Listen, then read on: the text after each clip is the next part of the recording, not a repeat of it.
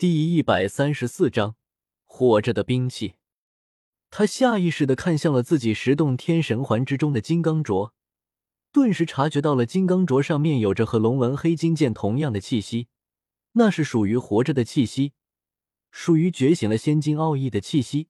那种气息和之前紫阳灯上面的气息截然不同。这种不同，之前因为没有样本对照，倒是没有察觉到。但是现在多了龙纹黑金剑这么个东西，周通顿时察觉到了其中的不同之处。果然，这种气息就是觉醒了仙金奥义的气息。周通暗暗点了点头，他再度看向自己的龙纹黑金剑，剑上龙吟阵阵，一层绚烂如龙的光芒从剑体上散发出来。这层光芒没有丝毫的杀伐之力。而是充满着一种生命的气息，这把剑活过来了。仙金展现奥义之后，竟然会有这样的变化，彻底活过来了。周通心中震撼，但他心中同时也有些惊愕。他随即再一次看向了自己的十洞天神环，尤其是他的目光看向了十洞天神环之中的那一块万物母气所在之处。那万物母气根源同样散发着这种类似的生命波动，生命波动，难道这就是仙金奥义彻底展现出来之后的表现吗？周通心中很震撼，没想到竟然会是这样。难道自己手中的这把龙纹黑金剑还能自行成长吗？那万物母气根源就像是树根一般，只要有足够的灵气滋养，就能繁衍出一大片森林。就像叶凡那万物母气鼎，一开始刚刚炼成的时候，只有拳头大小，但是随着叶凡修为进步，那根源繁衍出越来越多的万物母气，所以那鼎也在成长，最后甚至能大如日月。而现在，周通也感觉到自己的龙纹黑金剑好似也在成长，这种成长并不是仙金的量在成长。而是一种更加奇妙的成长，本质的增长，就像一个修士一般，正在不断的修炼进步。或许，就算没有我插手，只需要将它投入到灵气充沛的地方，或许几十万年后，这把龙纹黑金剑都能自行成长到地冰的程度吧。周通心中越来越震撼了，原来如此。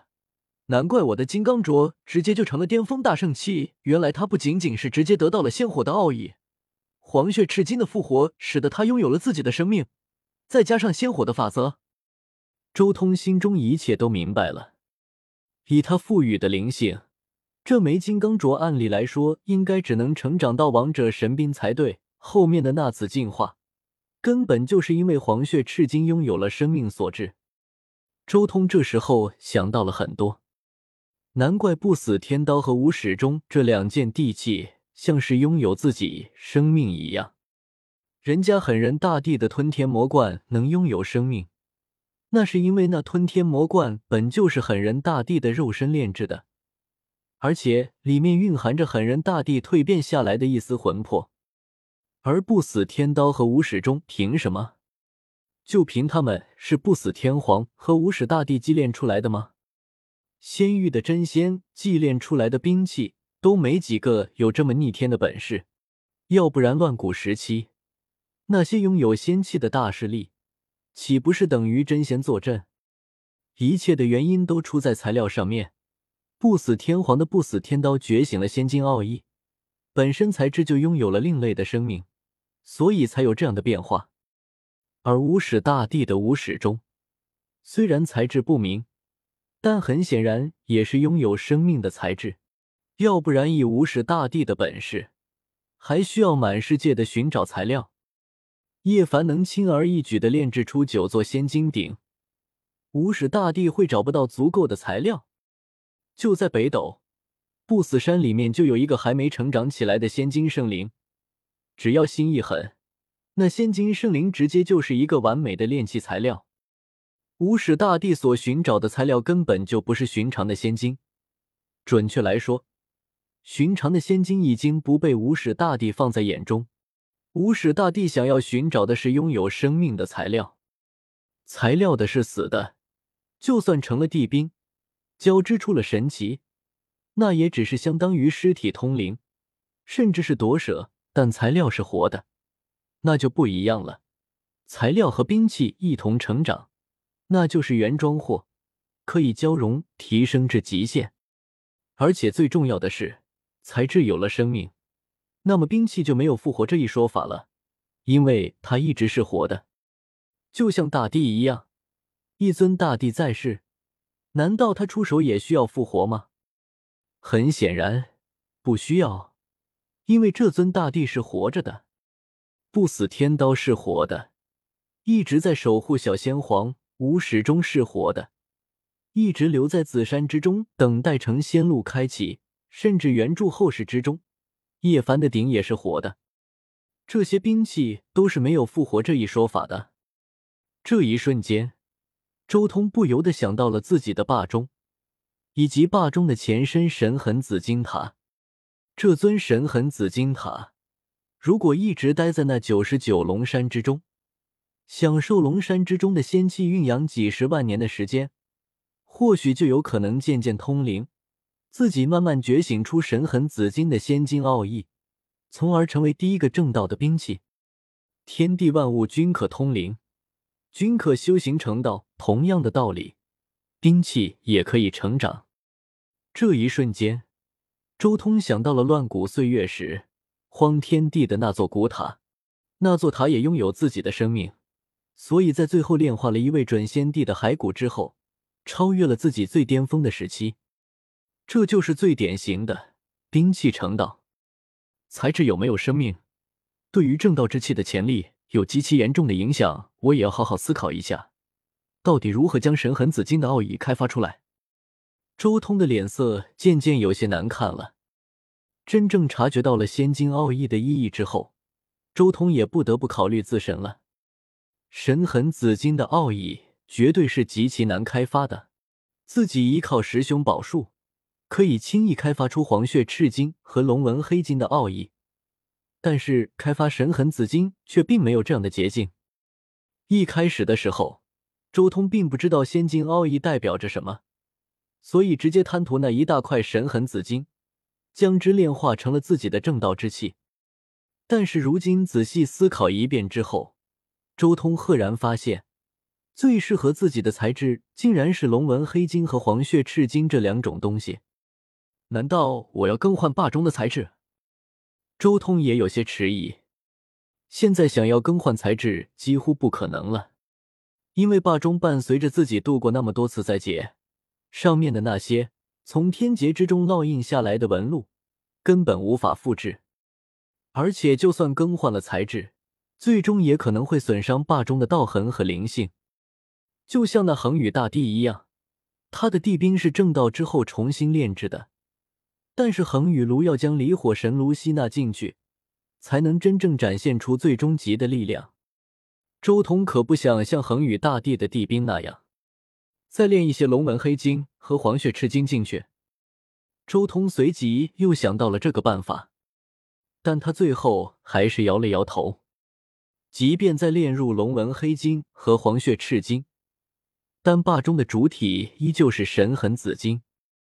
除非自己耗费海量的时间，不断的激活龙纹黑金和黄血赤金，并且以这两种仙金的奥义不断侵蚀神痕紫金，最终达到替换的目的。以后慢慢再来吧，多弄一些仙金，慢慢实验，或许将来可以觉醒神痕紫金的仙金奥义。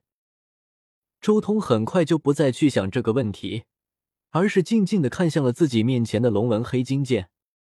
既然是实验，那么现在就开始进行第一次的实验吧。龙纹黑金展现奥义之后，真龙九变，我到底要如何才能将草字剑意烙印上去呢？周通沉吟了一阵，当即施法，顿时在其周围，一株又一株紫色的草扎根于虚空中。都生有九片剑叶，翻动间，剑气纵横。周通试着将这些九叶剑草的奥义融汇于龙纹黑金剑之中，但是没用。已经觉醒了仙金奥义的龙纹黑金，就像真正的万法不侵一般，不论周通如何烙印这些奥义，最终都失败了。或。许换一种方式有可能成功。周通散去了无数的九叶剑草，虚空中顿时只剩下一粒草籽。周通心念一动，顿时令这龙纹黑金剑融入到这个草籽之中，同时，他将这一粒草籽投入到了不远处的那一簇太阳真火之中。生长吧！周通心念一动，当即回想起之前轮回的时候。自己化作九叶剑草的场景，开始催动着九叶剑草的生长。九叶剑草的生长过程，完全就是复制周通之前轮回化作九叶剑草的生长历程。当然，这一次九叶剑草生长所汲取的力量，就不再是天地灵气了，而是太阳真火之中的力量。这一枚龙纹黑金剑也好似被骗到了。渐渐的融入到而来周通所制定的那生长过程之中，它渐渐化作了九叶剑草一片剑叶的其中一部分。九叶剑草之中的剑道法，则随着太阳真火的力量，开始缓缓的入侵到了龙纹黑金之中，一点点的交织出道域里。周通就这么静静的盘坐在这里，不断的控制着那株九叶剑草的生长。争。就在这时候，忽然间，龙纹黑金剑化成一道无光，挣脱了九叶剑草的束缚，飘在了半空中。铮铮铮，龙纹黑金剑在虚空中震动，龙纹如水，不断的流淌着，乌黑的剑气激荡，好似要斩破云霄，无物不破。变了，终于变了！周通眼眸中露出一丝喜色。因为他看到那龙纹黑金剑上的龙纹终于变了，原本万法不侵的真龙龙纹，虽然依旧是万法不侵，但是在这万法不侵之下，那龙纹却散发出真正森寒锐意，仿佛只要挨近它，就能被它周围的波纹搅碎、刺破肌肤。虽然仅仅只是融汇了一丝，但却也给我指明了方向。周通眼中金光暴涨，我的龙门黑金剑完全能强大到一个极致。